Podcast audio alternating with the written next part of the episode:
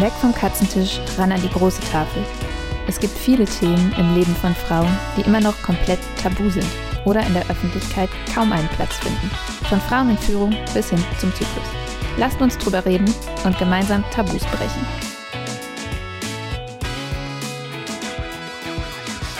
Herzlich willkommen am Katzentisch. Wir sprechen heute über das letzte Tabu, und den Titel unserer Folge meinen wir dabei im doppelten Sinne, denn wir haben uns entschieden, unsere Podcast-Reise erst einmal zu beenden. Das heißt aber noch lange nicht, dass es keine Themen mehr gibt, die nicht dringend mehr Aufmerksamkeit benötigen und einen Platz an der großen Tafel verdient haben. Daher nutzen wir unsere letzte Folge und sprechen heute nochmal über Themen, die wir bisher noch nicht aufgegriffen haben. Das letzte Tabu ist dabei natürlich etwas überspitzt zu verstehen, denn es gibt definitiv noch mehr als ein letztes Tabu.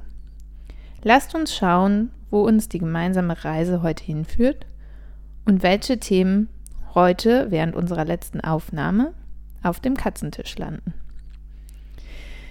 Hanna, lass uns hier starten und äh, so leer war es am Katzentisch eigentlich noch nie. Wir haben uns noch nie zu zweit unterhalten. Wie fühlt sich das für dich heute an? Ja, ähm, auch sehr leer. Also äh, im Raum hier nur zu zweit zu sitzen oder sonst war es ja auch schon mal äh, der virtuelle Bildschirm, aber so, ja, drei Gästinnen waren wir eigentlich immer, manchmal ja sogar vier. Ich glaube, unsere Spitze war fünf. Ähm, und das auch irgendwie aus zwei Perspektiven. Zum einen, weil wir einfach nur wir sind, ganz unter uns und natürlich auch, weil es vorerst unsere letzte Zusammenkunft am Katzentisch hier ist. Und ich bin auch ein bisschen sentimental, das gebe ich zu. Jana, wie geht's dir dabei? Ja, definitiv auch. Und vor allen Dingen habe ich, glaube ich, in den letzten Wochen oder wir auch beide immer wieder auch über die alten Folgen nachgedacht und nochmal reflektiert, was haben wir alles schon uns angeschaut am Katzentisch, was gibt es noch für offene Themen. Also es ist ein bisschen traurig, aber andererseits haben wir in den letzten zwei Jahren super viel geschafft.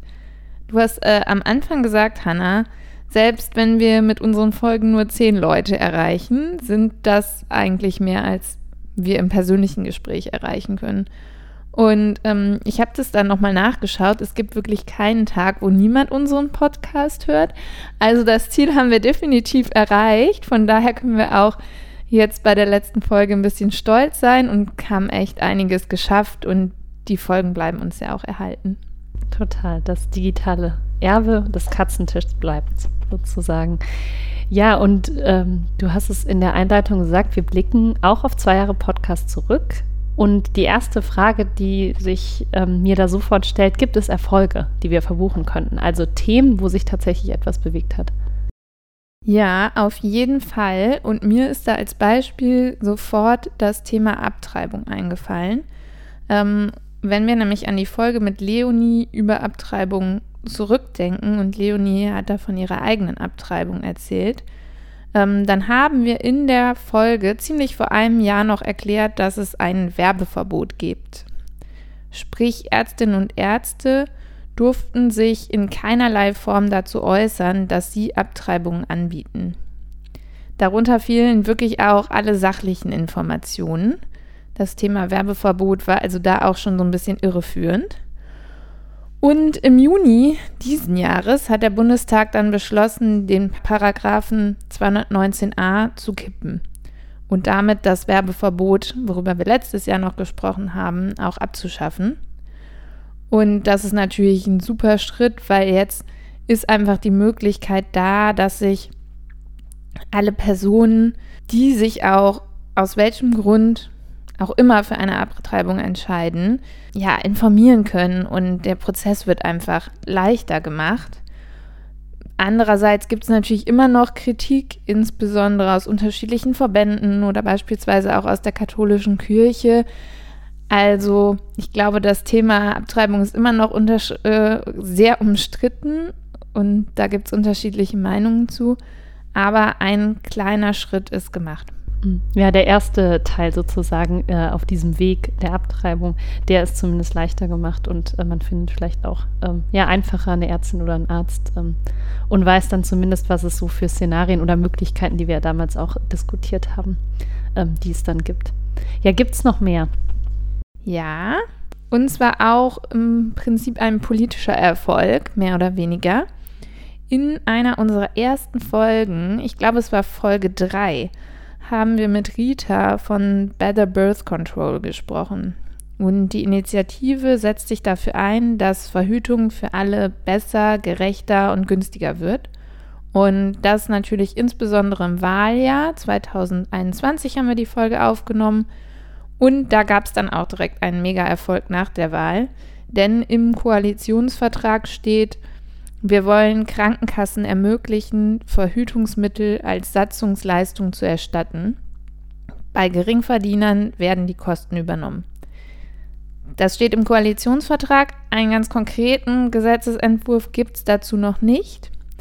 Ähm, aber das Thema hat insbesondere durch die Kampagne von Rita und ihrer Co-Initiatorin Jana super viel Aufmerksamkeit bekommen, ähm, auch medial. Und ja, wir können da echt gespannt sein, Hanna, wie die konkrete Ausgestaltung dann aussieht. Also Teilerfolg steht im Koalitionsvertrag und jetzt muss dann auch was passieren, aber ich glaube, da sind sich die Parteien einig, dass was passieren soll. Ja, und vielleicht gibt es dann ja dann irgendwann auch noch mal den nächsten Schritt, dass irgendwie die Forschung weitergekommen ist. Äh, ich erinnere mich noch an den Kippschalter, ja. ähm, äh, den wir diskutiert haben. Und das ist dann, glaube ich, so äh, der allernächste Schritt. Aber klar, dass es, dass es überhaupt drinsteht, ähm, ist ein Riesenerfolg für Better Birth Control ähm, und Rita und Jana. Wir waren jetzt so ein bisschen bei den zwei positiven Entwicklungen. Gibt es auch etwas Negatives, was äh, wir berichten können? Ja, und ähm, dann sind wir nochmal beim Thema Abtreibung eigentlich, weil zeitgleich zu den positiven Entwicklungen hier in Deutschland ähm, macht die USA da so ein bisschen eine Rolle rückwärts.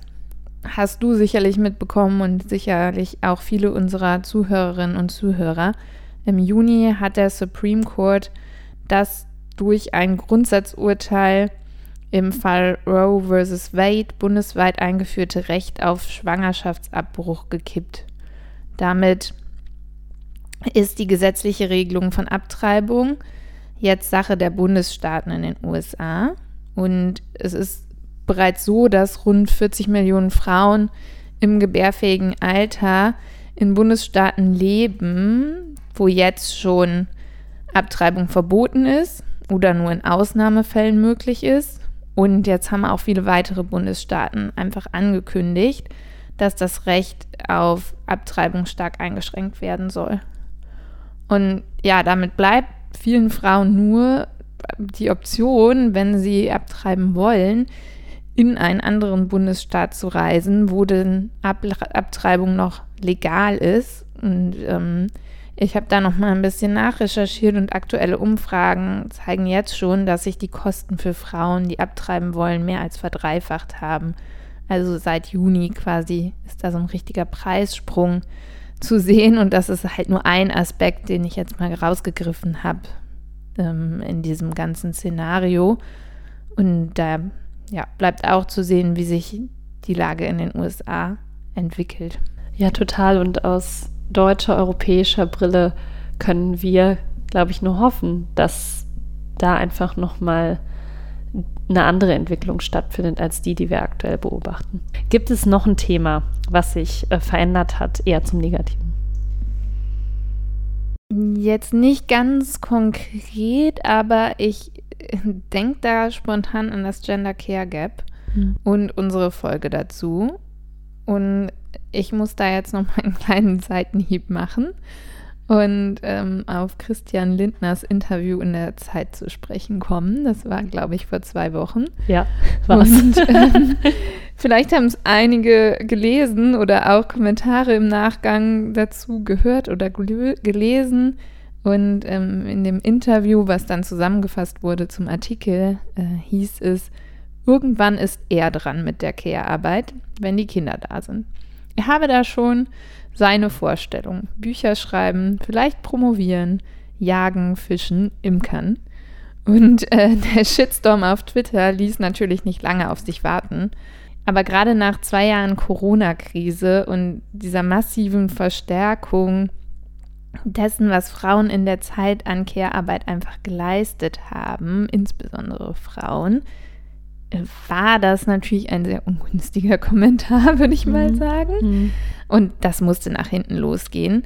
Mir hat das aber auch nochmal gezeigt, dass es einfach das Verständnis für dieses Thema Care-Arbeit noch gar nicht so da ist und wie fordernd das ist und dass man da vielleicht nicht schafft, nebenbei zu promovieren, weil man kümmert sich halt um dieses Kind, um dieses kleine Lebewesen, was irgendwie auch ein Fulltime-Job ist.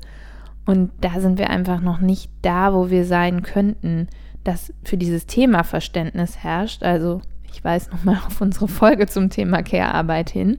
Aber das hat mich irgendwie geärgert, sowas nochmal zu lesen. Ich weiß, es hieß dann nachher, das ist ein bisschen aus dem Zusammenhang geno mhm. genommen worden, aber ja, da muss man auch als Politiker überlegen, wie man sich da äußert. Also irgendwo hat er ja, ja und man gibt gesagt. ja auch Interviews frei.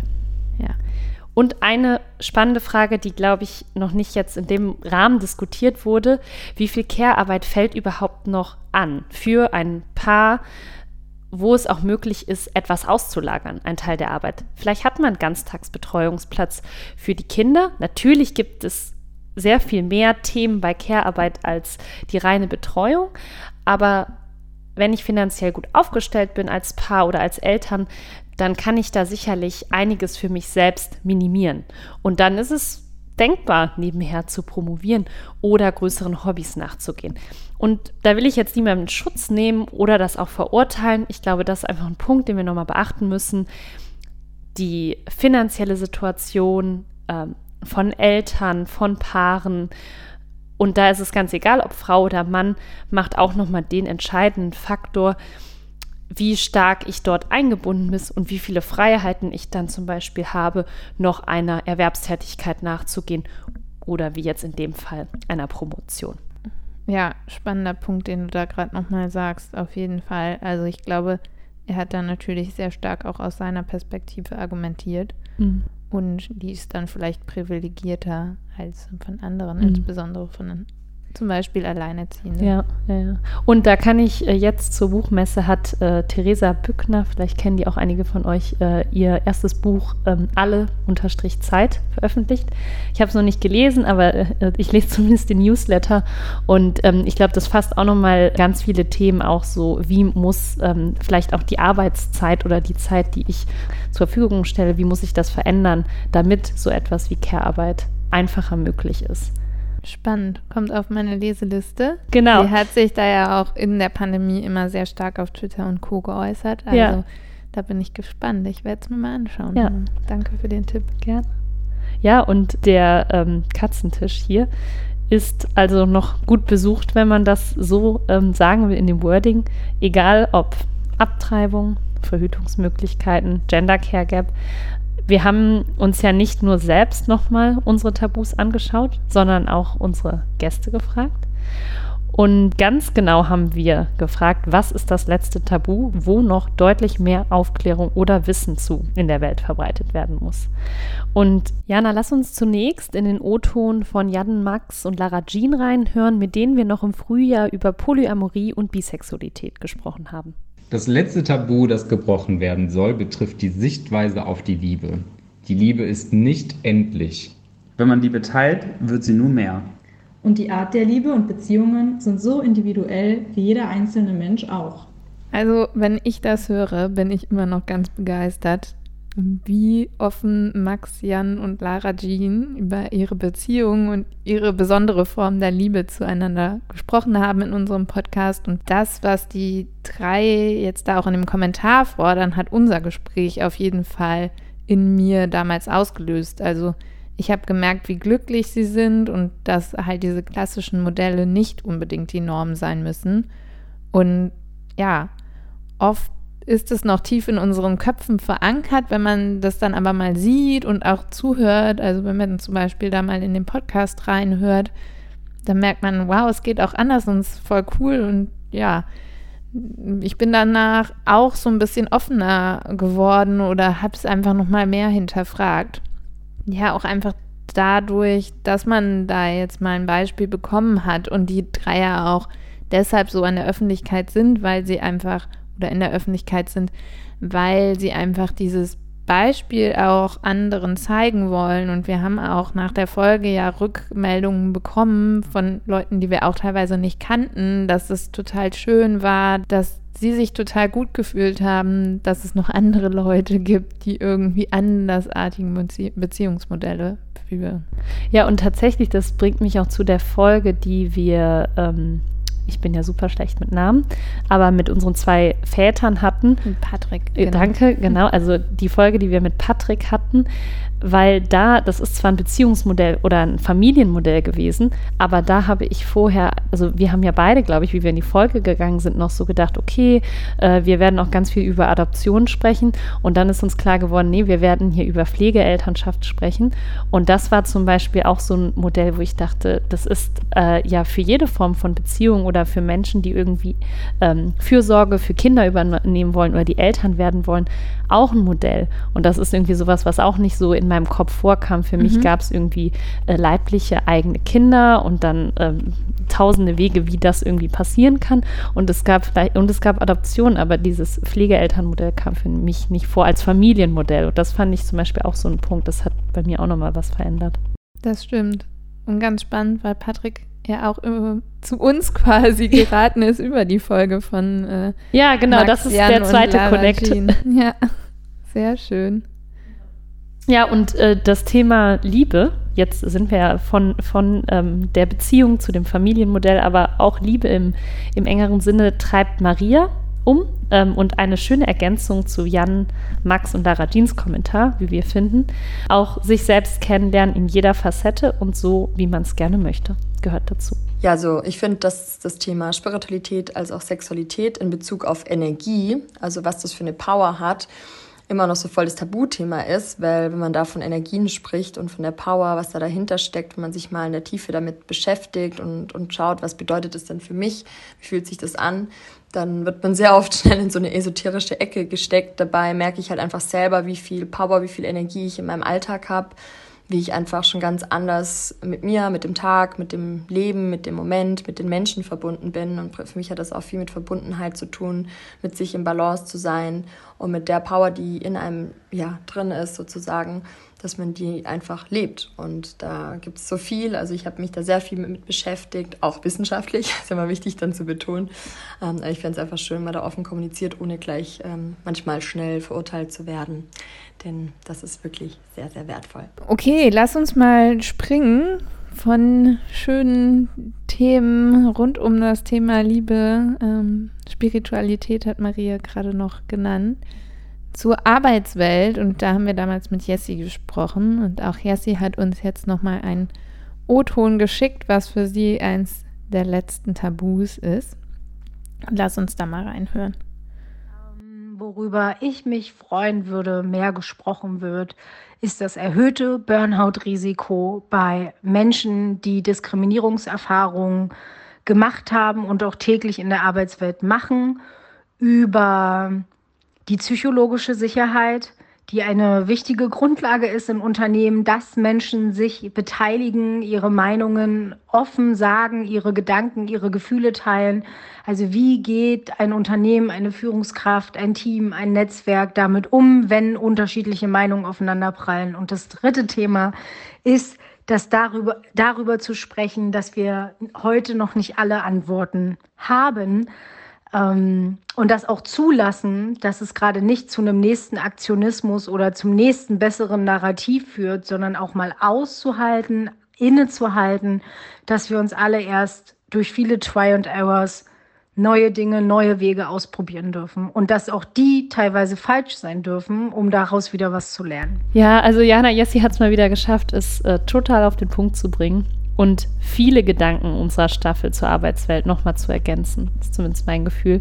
Und ich verstehe auch, was sie meint. Ähm, ich zähle mich zwar nicht zu einer diskriminierten Gruppe, wie sie es, glaube ich, definiert hat. Auf jeden Fall nicht an meinem aktuellen Arbeitsplatz, aber ich weiß zu 100 Prozent, was sie meint, auch aus früheren Erfahrungen. es kostet einfach so viel Energie, wenn du immer wieder die Wände einreißen musst und dich möglicherweise anders beweisen musst als die privilegierte Gruppe. Jana, was löst das Thema Burnout bei diskriminierten Gruppen bei dir aus? Ja, ich habe tatsächlich ähm, an unsere Folge mit Caroline zum Thema Burnout nochmal denken müssen. Auch wenn wir da nicht konkret auf diskriminierte Gruppen eingegangen sind, aber sie hat das ja sehr, sehr eindringlich beschrieben, wie sich das anfühlt, wenn man nachher in so einem Hamsterrad läuft. Und ich kann mir das schon sehr klar vorstellen, dass das nochmal anstrengender ist, wenn du dich immer wieder beweisen musst, weil du zu einer ja, diskriminierten Gruppe gehörst, zu einer Minderheit in deinem Unternehmen zum Beispiel und deshalb noch viel stärker dich sichtbar machen muss, deine Themen vorantreiben muss. Und wenn ich dann nochmal an unsere Folge denke, dann ist da, glaube ich, auch wirklich Aufklärung das A und O und dass man drüber spricht und das Thema weiter vorantreibt. Mhm. Ja, auf jeden Fall. Und ja, dass dieses Bewusstsein einfach auch besteht, dass ja, dass dieses, wenn ich immer wieder ähm, Rechte einfordern muss, dass das einfach Energie und Kraft kostet. Ähm, und dann auch in, wie gesagt, in einem Burnout, in einer Depression am Ende, so wie Caroline es ja auch immer beschrieben hat, enden kann. Den zweiten Punkt vielleicht, um darauf noch zurückzukommen, den Jessie dann anspricht, ähm, ist das Thema psychologische Sicherheit. Also sozusagen ist es ja auch irgendwie verbunden, weil das Gefühl, dass ich meine Meinung gar nicht erst äußern kann. Also noch der Schritt davor, ähm, weil ich davon ausgehe, dass ich dies nicht ohne, ohne Konsequenzen tun kann. Also ähm, möglicherweise eh nicht gehört werde, beziehungsweise ohne eine Wertung von außen irgendwie angenommen werde ich finde, das klingt logisch ähm, und ich habe dabei dann auch direkt überlegt, wie sich dieses Tabu auflösen lässt. Ähm, vermutlich fängt es da genau bei dieser Bewusstseinsveränderung aller Mitarbeitenden an. Wenn wir es auf die Arbeitswelt beziehen, so haben wir es ja auch als Thema jetzt mal eingeläutet. Und für mich muss ähm, eine Kultur am Ende so stark sein, dass jede und jeder ähm, vertraut, sich sicher fühlt, immer wieder die Erfahrung macht, dass die Meinung gehört und angenommen wird. Und wenn ich ähm, das wieder persönlich bewerte, würde ich sagen, erlebe ich das bereits. Für mich ist psychologische Sicherheit eigentlich kein Tabu mehr, aber ich höre und sehe es in vielen anderen Organisationen. Ähm, ich glaube, dass das Konzept der psychologischen Sicherheit, und mir ist das sehr viel gänger, gängiger unter dem englischen Begriff Psychological Safety, mittlerweile vielen Menschen in Unternehmen irgendwie ein Begriff ist und insbesondere in Führungsseminaren wird das Thema immer wieder diskutiert, dass man im Team dieses, ja, diese Psychological Safety, psychologische Sicherheit schaffen sollte. So eine konkrete Anleitung gibt es meistens nicht, sondern man sollte da irgendwie diese Kultur äh, schaffen, dass jeder sich sicher fühlt. Und ja, neue Begriffe klingen immer toll, ähm, aber was ich gerade schon gesagt habe, so richtig eine Anleitung, wie das geht, gibt es nicht. Und jeder muss sich da, glaube ich, selbst mit beschäftigen und wirklich in seinem Team und im Unternehmen das auch aktiv fordern, umsetzen, miteinander in den Austausch kommen. Und ja, super, wenn das bei dir schon klappt, Hannah. Und ich glaube, Jessys Kommentar hat aber gezeigt, dass es da noch viel zu tun gibt und dass das noch wirklich nicht die Regel ist. Von daher forscht doch einfach mal in euren Unternehmen, Teams nach. Fühlt ihr euch da sicher? Fühlen sich andere sicher? Äußern sich auch alle? Manchmal merkt man das ja gar nicht. So, vielleicht kann man einfach mal auch darauf achten. Haben alle, äußern sich alle, geben alle ihre Meinung preis oder gibt es jemand, der besonders still ist, weil er sich vielleicht nicht so wohl fühlt? Ja, ist man kann ja schon fast mal so eine, das ist vielleicht schon der erste, die konkrete Anleitung, dass man fast mal so eine Statistik äh, für sich so im Geheimen so ein bisschen führt, dass man sich erstmal das Ganze so anguckt, was passiert da eigentlich ähm, in meinem Team. Und ich finde schon, also Fragen, weil genau das, dass man dann, weil Leute vielleicht selber ähm, sich ähm, nicht äußern wollen, ich glaube, das ist schon ein Thema und halt immer wieder einfach zuhören. Das klingt irgendwie jetzt auch so total ähm, F, aber ich glaube, das, das ist es am Ende schon dass man zuhört und dann natürlich auch das von Zeit zu Zeit mal in der Tat umsetzt. Das hilft für die Erfahrung. Äh, lass uns doch mal auf den dritten Punkt von Jessi gucken. Und äh, Ich muss sagen, dass ich mich im letzten Punkt von Jessie nämlich auch echt persönlich angesprochen gefühlt habe. Und Hanna, du hast eben auch schon direkt überlegt, wie kann ich jetzt das Tabu eigentlich auflösen? Was kann ich machen, um das zu schaffen? Also man verfällt einfach schnell in Aktionismus und versucht die Probleme sofort zu lösen. Aber vielleicht müssen wir die Themen auch einfach mal sacken lassen und erstmal miteinander in den Austausch treten, miteinander verhandeln und dann Schritt für Schritt auch einer Lösung näher kommen. Also vielleicht, ja, bedarf es einfach Zeit. Und ich finde es spannend, das ist vielleicht genau der Punkt, an dem wir jetzt auch gerade sind mit unserem Podcast. Denn äh, dass wir jetzt auch einfach mal akzeptieren müssen, dass wir viele Themen auf den Tisch gebracht haben. Und eigentlich hätten wir gerne noch weitergemacht und noch mehr hervorgekramt. Aber vielleicht ist es auch ganz gut, dass wir es jetzt erstmal sacken lassen und ein bisschen gemeinsam reflektieren heute. Ja, und mal gucken, was dann noch kommt irgendwann. Auf jeden Fall kommt als nächstes, und es ist ja auch noch Arbeitswelt, ähm, ein Statement ähm, von unserer lieben Freundin Isabel. Und ähm, sie war damals mit dem Thema Periodenschmerz am Katzentisch. Heute, wie gesagt, ein weiteres Tabu der Arbeitswelt. Und das haben wir auch schon mal in der Podcast-Folge 15 ähm, zu Frauen und Finanzen diskutiert. Lass uns mal reinhören. Ich wünsche mir, dass wir vor allem in Deutschland, ich glaube, andere Länder sind uns da teilweise schon etwas weiter voraus, noch viel offener über das Thema Gehalt sprechen. Ähm, warum? Ich glaube, dass Transparenz hier auf jeden Fall helfen würde, um sich natürlich in der eigenen Gehaltsverhandlung irgendwie besser zu positionieren, aber auch einen großen Teil dazu beitragen würde, ähm, ja, die Gender Pay Gap, die eben leider immer noch sehr stark vorhanden ist, ähm, endlich mal aus dem Weg zu räumen. Ähm, ich stelle einfach fest, sowohl im privaten Umfeld, also sei es jetzt mit, mit Freunden oder auch Familienmitgliedern, als auch ähm, natürlich im Arbeitskontext, dass hier sehr wenig Transparenz herrscht und sehr wenig über dieses Thema gesprochen wird. Im privaten Kontext sei es jetzt ähm, ne, in beide Richtungen. Also entweder weil, weil man so wenig verdient in den eigenen Augen, dass man sich vielleicht schämt, das gegenüber Freunden zuzugeben. Ähm, oder auf der anderen Seite, weil man so viel verdient, ähm, ja, dass man irgendwie nicht darüber sprechen möchte.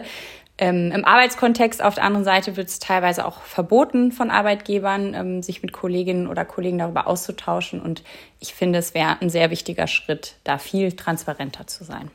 Ja, Easy ähm, spricht mir wirklich aus der Seele. Ich, ich, bin, ich bin irgendwie davon überzeugt, dass es in unserer Gesellschaft wirklich noch ein Riesentabu ist. Ähm, und dabei meine ich jetzt nicht nur das Gender Pay Gap in Gehaltsverhandlungen, sondern auch die grundsätzliche Diskussion und Transparenz von Gehältern jeder Organisation. Ne? Was ist irgendwie das Gefälle? Ähm, wie viel verdienen auch Personen in ähnlichen Positionen mit ähnlichen Hintergründen? Ähm, also das ist irgendwie schon noch so, das ist schon, ich glaube überall, zumindest überall, wo ich war, ist immer noch so, äh, ja, so eine Kugel und man muss so ein bisschen für sich das Beste, ähm, holt man für sich das Beste raus. Aber Jana, was denkst du, ist es wirklich noch so ein Tabuthema? Ja, ich glaube schon. Also wie gesagt, die Glaskugel irgendwie, ja. man kann nicht richtig reingucken und man spricht halt wirklich im engsten Kreis nur drüber. Da würde ich mich auch einschließen, weil wir haben vor der Folge noch mhm. gesprochen und ich habe dann selber gemerkt, wie ich so drumherum ja. laviert bin und nicht konkrete Zahlen dir gegenüber genannt habe äh, und dann nachher doch mal die Zahlen auf den Tisch gepackt habe. Und ähm, mich hat das aber auch direkt wieder an die Folge, die du genannt hast, mit Maria ähm, erinnert, wo wir über Frauen und Finanzen gesprochen haben.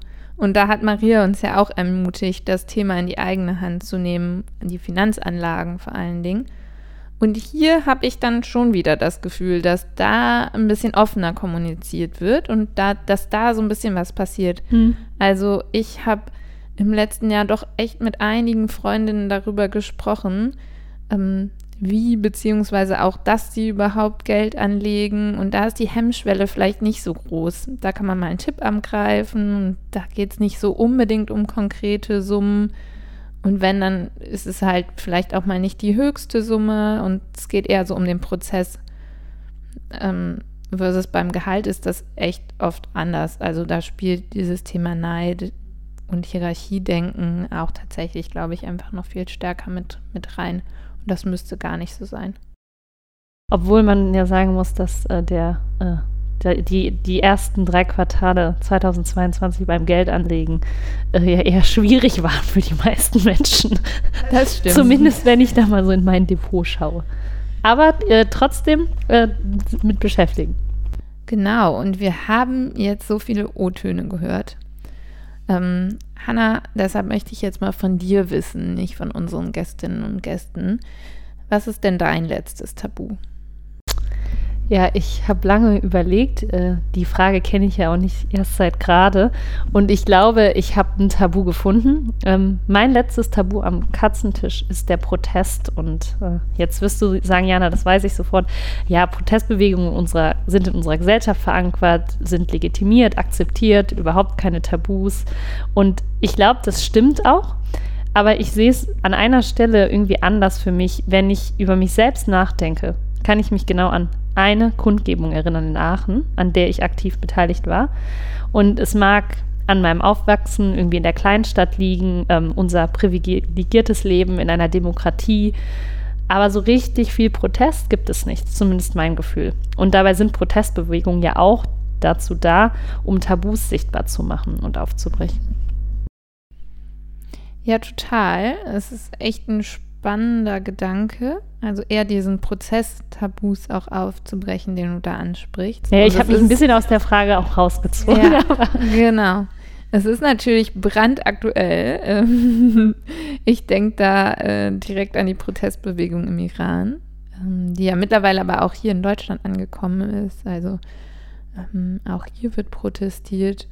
Und dort war es ja zunächst ein Protest von Frauen und mittlerweile ist es im großen Teil der Gesellschaft und wie gesagt auch eigentlich hier schon angekommen. Es sind viele Leute beteiligt. Und du hast es eben gesagt, findest du denn, dass der Ursprung von Protest immer ein Tabu ist? Wie ist es? Ja, also der Protest, ähm, und das habe ich auch noch mal vorher recherchiert, aber erst im Prinzip ja erstmal der Widerspruch gegenüber bestimmten Geschehnissen, Situationen, eine bestimmte Art von Politik.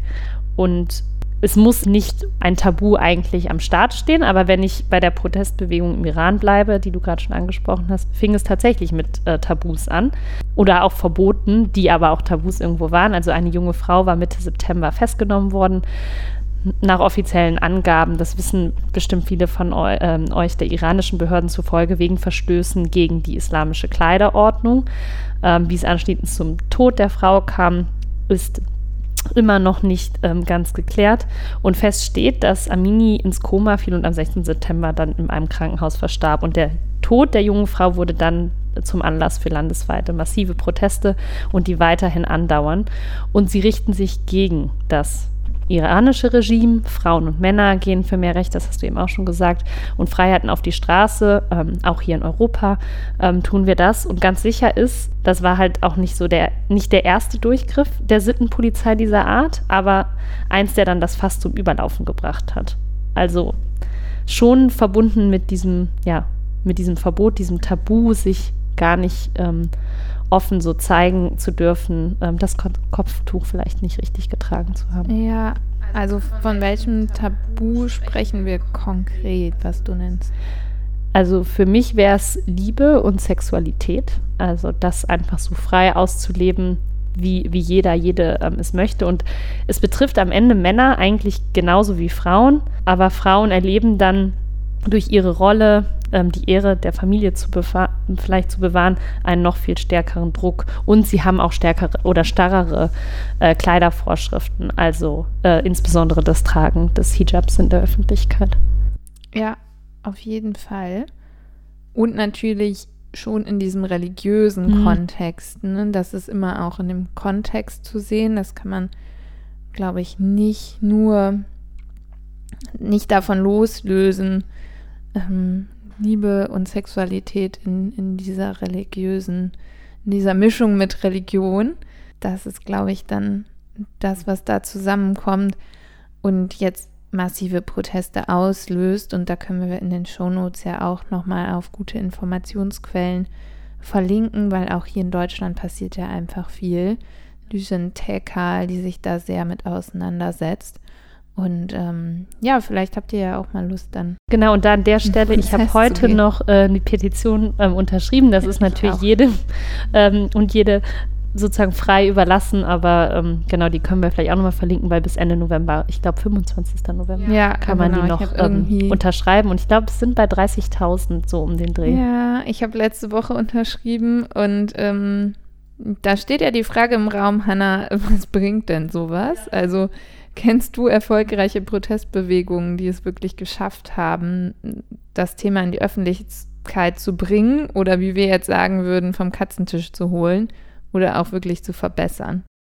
Ja, das ist jetzt ähm, wahrscheinlich äh, sehr exemplarisch und auch, ja, das kennen ganz viele von euch, aber der Kampf der Suffragetten ähm, um das Wahlrecht für Frauen in den USA und Großbritannien Anfang des 20. Jahrhunderts ist, glaube ich, ja, der Protest, der auch in einem Frauenthema und ich will in diesem Zuge vielleicht deiner Frage auch einen Buchtipp direkt anschließen, weil das ist ja schließlich auch etwas, was wir unsere Gäste- oft gefragt haben. Und gerne verweise ich da bei Protestbewegungen, und da ist auch dieser, ähm, ist auch der Kampf der Suffragetten nochmal erwähnt, auf das Buch äh, Revolution für das Leben von der Philosophin Eva von Redecker.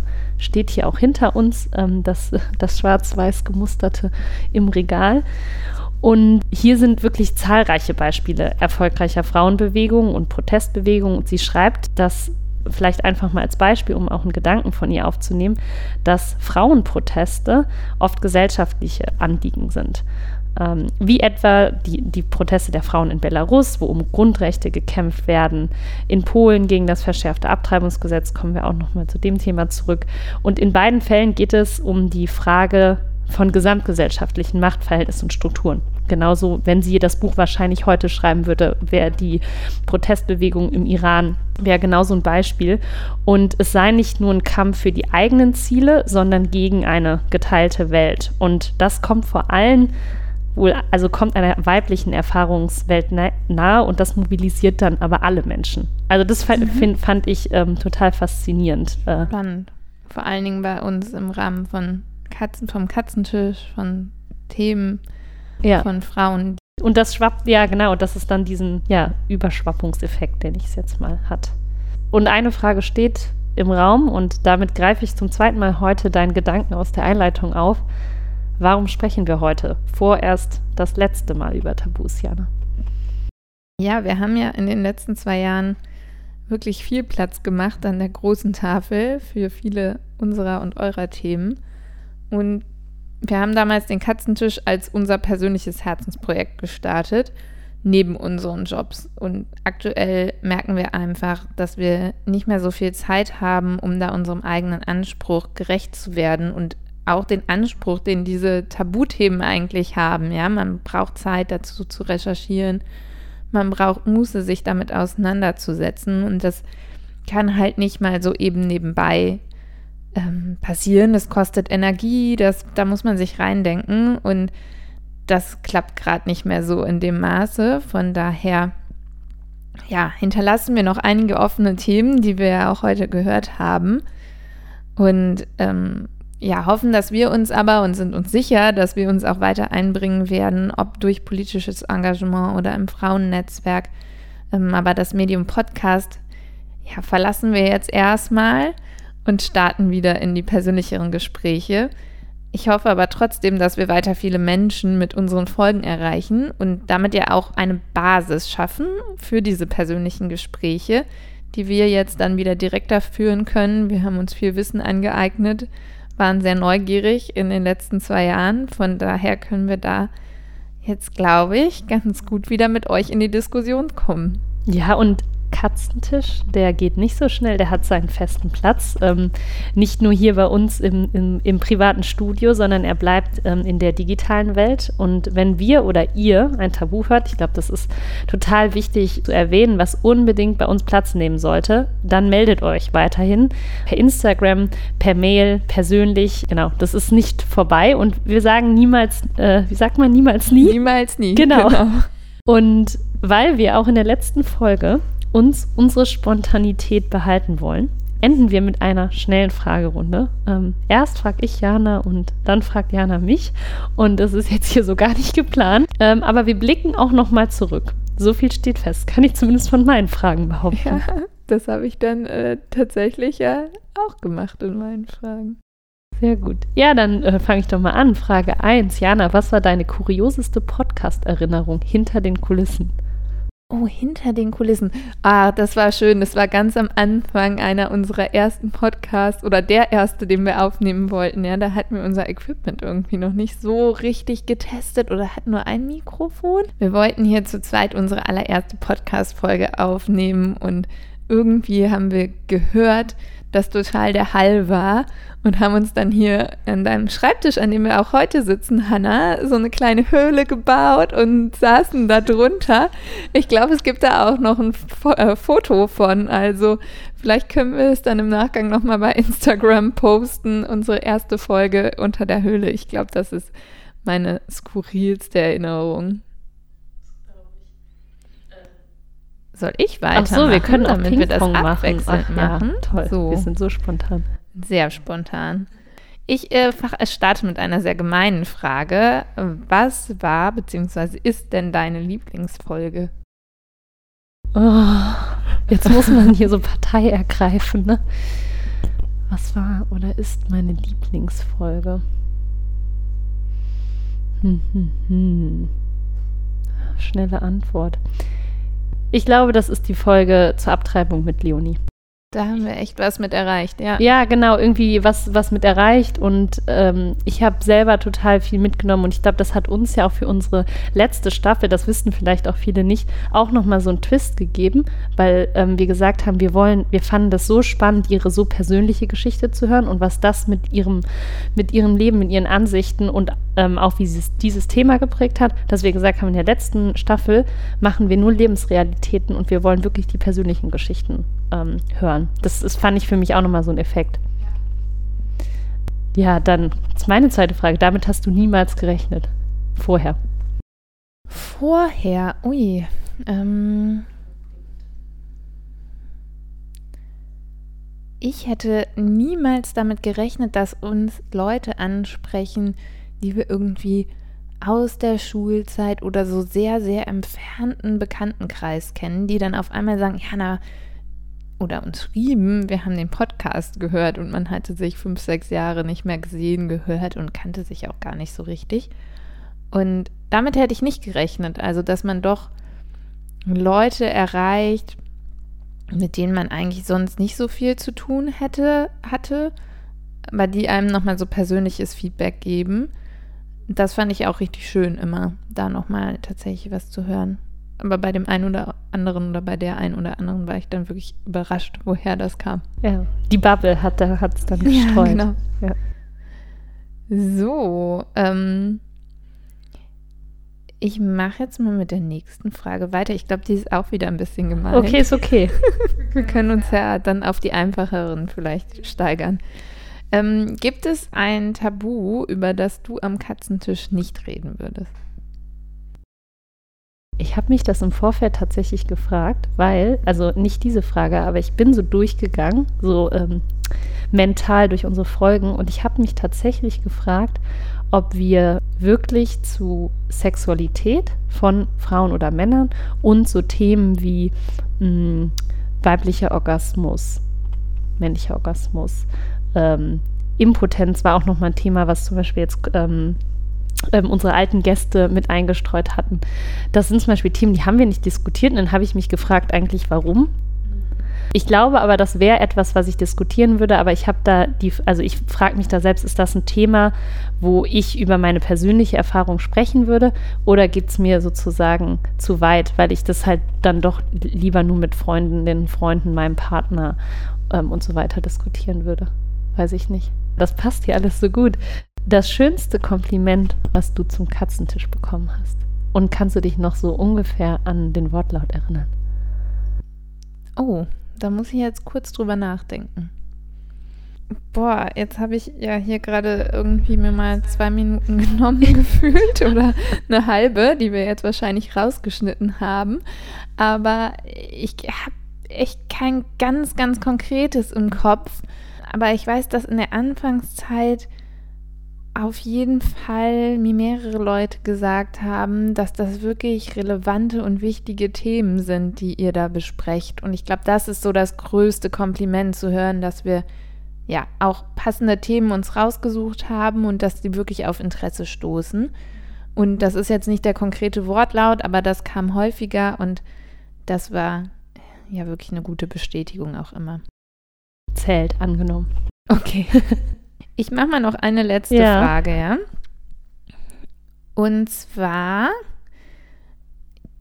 geht ein bisschen in die Frage Richtung Kompliment, äh, aber ich habe mich gefragt, wenn du nur eine Erfahrung aus der Katzentischzeit behalten könntest, welche wäre das? Ist wahrscheinlich auch schwierig zu differenzieren. Ja, ja. Eine Erfahrung. Ich meine, wir, ähm, ich ordne meine Frage mal so im Kontext ein.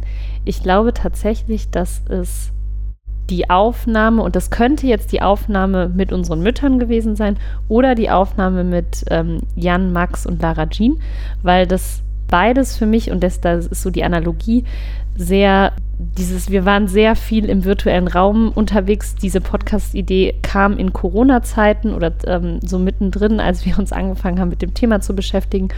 Und wir haben sehr viel virtuell gemacht, was uns auch wahnsinnig äh, viel ermöglicht hat, äh, mit Gästinnen und Gästen zu sprechen, wo wir nicht einfach neben der Arbeit mal kurz äh, hin hätten reisen können. Aber das waren dann trotzdem so Momente, wenn man, äh, das war beides ein Samstagvormittag, da irgendwie zusammensitzt, so ins Gespräch kommt und ja, dass dieses, dieses Gefühl, man, man produziert da etwas ähm, zusammen, man baut auch so ein bisschen seine Technik aus, macht seinen Check und ich glaube, dieses Gefühl, weil wir ja auch, es ja war wirklich ein Handmade-Podcast von, vom, vom Anfang bis Ende, wir haben nichts abgegeben und das für jede Folge und ich glaube, das zeigte dann dieses physische Zusammenkommen. Genau. Und äh, ja, aber wir haben ja traditionell schon oft gefragt, was denn Wünsche sind, die unsere Gästinnen und Gäste mitbringen. Ähm, deshalb jetzt auch in Folge Nummer 31 heute. Hanna, was wünschst du dir für die Zukunft am Katzentisch beziehungsweise weg vom Katzentisch? Ich glaube, ich wünsche mir, dass wir eine größere Crowd sozusagen am Katzentisch haben. Also, dass wir bewegen uns immer noch, auch mit diesem Podcast und ich glaube auch mit unseren Zuhörerinnen und Zuhörern, und das gar nicht negativ gemeint, in so einer Bubble. Also es gibt Menschen, die das hier hören, weil sie einfach auch schon tief in den Themen drin sind und noch tiefer reingehen wollen. Und ich würde mir wünschen, dass sehr viel mehr Menschen sagen, ah, hier sind Themen, wir sehen die, weil um, umso größer die Masse ist, die sich dann gegen diese Tabus einsetzt oder sich dafür einsetzt, dass die Tabus aufgelöst werden, ja, umso stärker ist dann einfach auch, äh, sind diese Machtverhältnisse, ähm, die dann umgedreht werden können. Und ich glaube, das wünsche ich mir. Also ähm, mehr Crowd. Jana, was ist dein Wunsch für unsere Welt der Tabus? Ich wünsche mir dann, dass wir in dieser Crowd ähm, offen miteinander reden können, ohne dass wir irgendwie festgefahrene Meinungen haben. Das bedeutet super viel Arbeit und auch, dass man sich von seinen eigenen Vorurteilen frei macht. Und ich habe aber in letzter Zeit das Gefühl, dass wir an der einen oder anderen Stelle wieder Rückschritte machen, insbesondere was Tabuthemen im Leben von Frauen angeht. Nachdem ich persönlich aber auch so im gesellschaftlichen Gemengelage gefühlt eine große Offenheit erlebt habe, gibt es im Moment immer wieder häufiger Kommentare aller, ach, ihr Feministinnen wieder. Und ich glaube, dass das auch an einer Verunsicherung liegt, weil man nicht mehr genau weiß, was kann man noch sagen und wie reagiert der oder die gegenüber.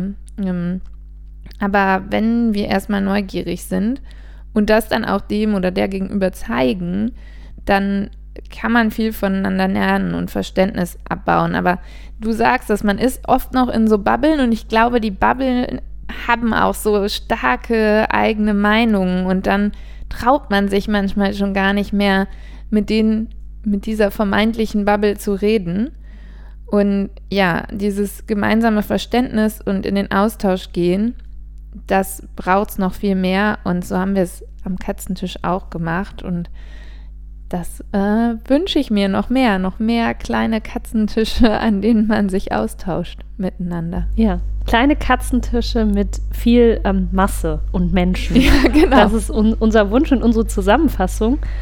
Und das war äh, die 31. Folge des Katzentischs. Wir sagen erstmal, aber niemals nie äh, Tschüss und danke, dass ihr dabei seid und uns immer unterstützt. Bis, bis dann, wie sagt man das? Ja, Auf Wiedersehen. Bis zum nächsten Mal. Bis zum nächsten Mal.